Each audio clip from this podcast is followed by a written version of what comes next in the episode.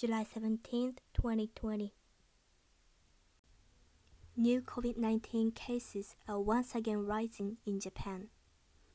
286 new cases were confirmed in Tokyo on July 16th. Many people consider this as a terrible disaster. According to experts, COVID 19 is spreading in Japan and there will be more cases soon. 623 new cases were confirmed in Japan on July 16th. There were also over 600 cases on April 10th and 11th, which were the highest number of cases during the state of emergency. Please be aware of this situation and stay safe.